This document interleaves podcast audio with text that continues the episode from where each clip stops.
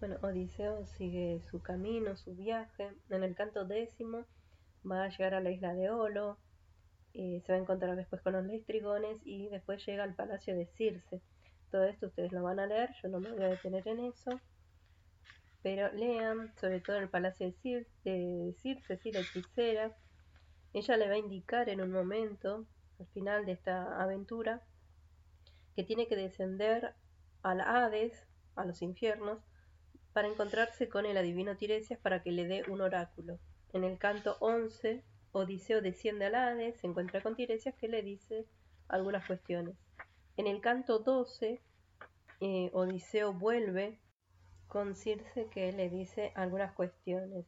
Antes que de decirle qué es lo que le dice Circe, en el canto 12 está las aventuras de Odiseo con las sirenas, con Escila y Caribdis y la isla del sol.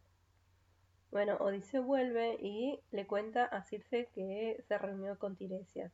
Ella me dijo, todo lo que te anuncié entonces se ha cumplido. Ahora recuerda bien las cosas que voy a decirte. Al partir de aquí encontrarás primero a las sirenas, que embrujan a los hombres con su voz.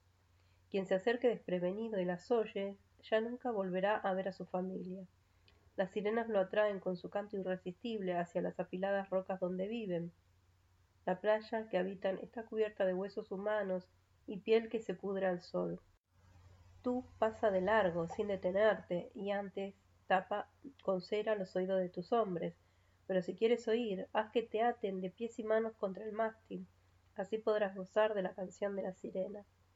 Yo escuchaba con atención todo lo que la hechicera me decía, para saber qué decisiones debía tomar a lo largo del viaje que se avecinaba. Circe le va a seguir adelantando lo que le va a pasar, le va a decir que se va a encontrar con Escila y Caribdis, dos monstruos, y después le dice que va a llegar a la isla del sol y qué es lo que le va a pasar ahí.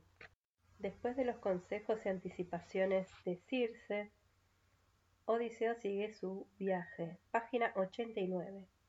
Y cuando estuvimos sentados y el barco avanzaba sobre el mar, con el corazón preocupado, le relaté a mis hombres las predicciones de la hechicera y las instrucciones que me había dado para evitar la muerte funesta.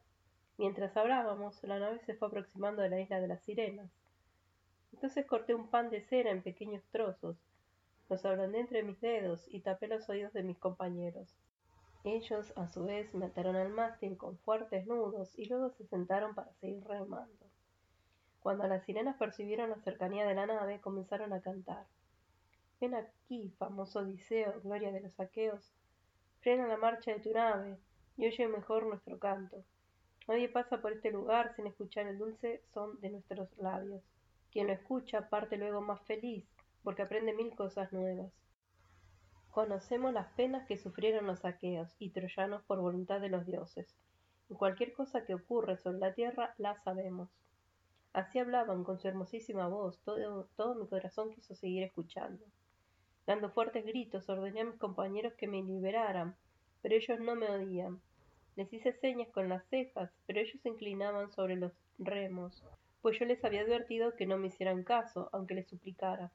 Cuando pasamos de largo la isla y ya no se oía a las sirenas, mis leales compañeros se quitaron la cera de los oídos y soltaron mis ataduras pero a poco de avanzar comenzó a notar adelante el vapor de olas gigantescas, y al oír el estruendo que hacían al golpear, contra las rocas, el espanto se apoderó de mis hombres.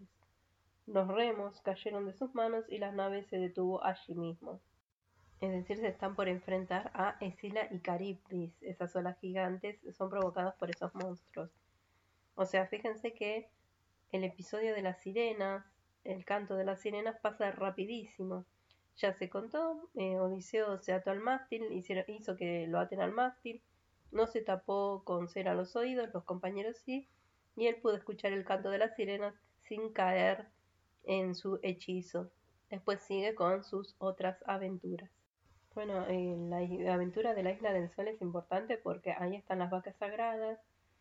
Los eh, Odiseo ordena que no coman las vacas de, esa isla porque justamente son de los dioses, no se pueden comer. Los hombres de Odiseo, aprovechando un descuido de Odiseo, desobedecen, matan a las vacas, las comen. eh, los dioses se enojan mucho, el sol se enoja mucho y le pide a Zeus que castigue. Y Zeus lo va a hacer. Va a decir que en medio, cuando estén eh, en pleno viaje, le va a hundir la embarcación, la nave, a Odiseo. Y eso es lo que efectivamente va a pasar. Mientras están viajando, eh, Zeus destruye la nave de Odiseo, mueren todos sus hombres, salvo él, que termina en la isla de Calipso. Y llegamos al punto en el que comenzó, o que nosotros comenzamos a leer este libro.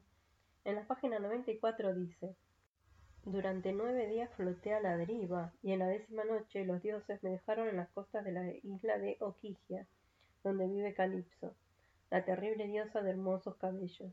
Ella me recibió, me entregó su amor y sus cuidados. Pero eso ya lo sabes, Alcino, pues ayer lo relaté en el palacio ante ti y tu esposa. ¿Para qué repetirlo? O sea, volvemos al momento en que Odiseo le está contando la historia a Alcino, el rey de los feacios.